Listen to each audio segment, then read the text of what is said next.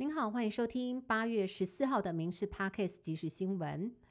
新竹市长高鸿安被控于立委任内涉嫌诈领助理费以及资策会专利背信案，北检侦查终结认定他涉嫌将福报的助理费挪为个人私用，包括购买双眼皮贴。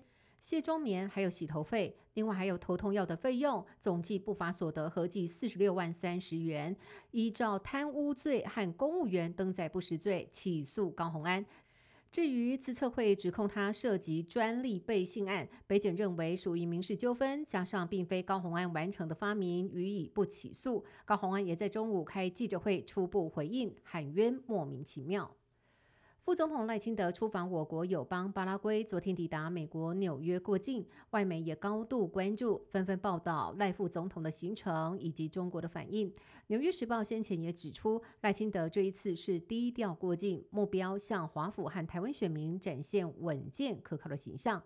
华府智库学者葛莱仪也表示，这是台美协调的结果，符合双方利益。其中考量了台湾总统大选以及习近平将参加 APEC 等外部因素。对于中国抗议赖清德过境，葛莱仪也批评不可理喻，这样的强硬立场只会把自己逼到墙角。南海控股二零一八年曾经是台北双子星连开案的最优申请人，最终被投审会以国安疑虑驳回。当时的市长柯文哲多次杠上中央，然而近期南海被中国国企没收，印证当时的疑虑。不过柯文哲却称，当年是不满中央要花五个月才能说服南海的中资背景。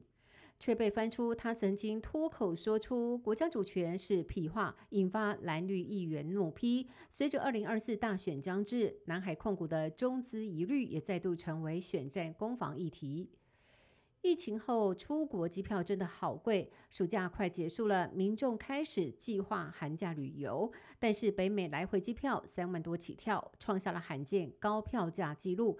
国人最爱去的日本更是涨翻天。旅游业者分析，主要是解封之后需求迅速回升，缺工等因素造成市场供不应求。如果再加上中客解禁，价格可能还会再上涨一成左右。以后消费形态改变，机位也从以前的团散客各半，渐渐转向多开给自由行旅客。要走出三年疫情阴霾，航空公司积极布局，更要让班次规模、服务的量能尽速回血。台中捷运绿线轨道今年五月十号遭建案工地塔吊吊臂砸中，酿成一死的遗憾。事故之后，为了配合调查采证。塔吊的基座暂缓拆除，停工到现在，直到这个月，市政府相关局处完成拆除计划备查。为了防止意外发生，建案周边的道路也从今天起到十八号，一共五天二十四小时交通管制，施工范围周边三百公尺。里长也发宣传单告知住户，市政府全面戒备，要求吊挂作业必须要配合捷运班次，小心谨慎，避免意外重演。夏威夷野火罹难人数不断上修，目前造成了至少九十三人罹难，是美国超过百年来最致命野火。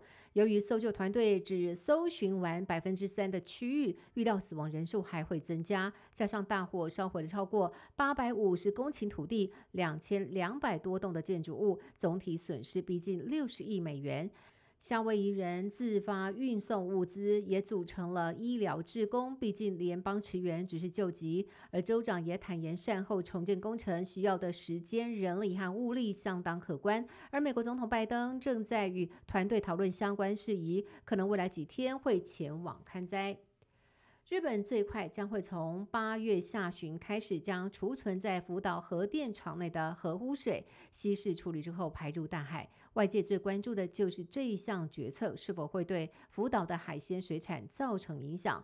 而一项针对相关业者进行的调查也显示，虽然业界对于福岛水产的疑虑逐渐降低，却仍然担心正式开放排放污水之后影响民众消费的意愿。另外一方面，也有六成业者认为，政府目前对民间给出的说明并不充分，显示即使有大量的科学证据背景，依旧挡不住各界的疑虑。专家则强调，未来官方要如何向民间宣导，强调福岛水产安全无虞，已经成为了必须谨慎应对的严肃课题。以上新闻由民事新闻部制作，感谢您的收听。更多新闻内容，请上民事新闻官网搜寻。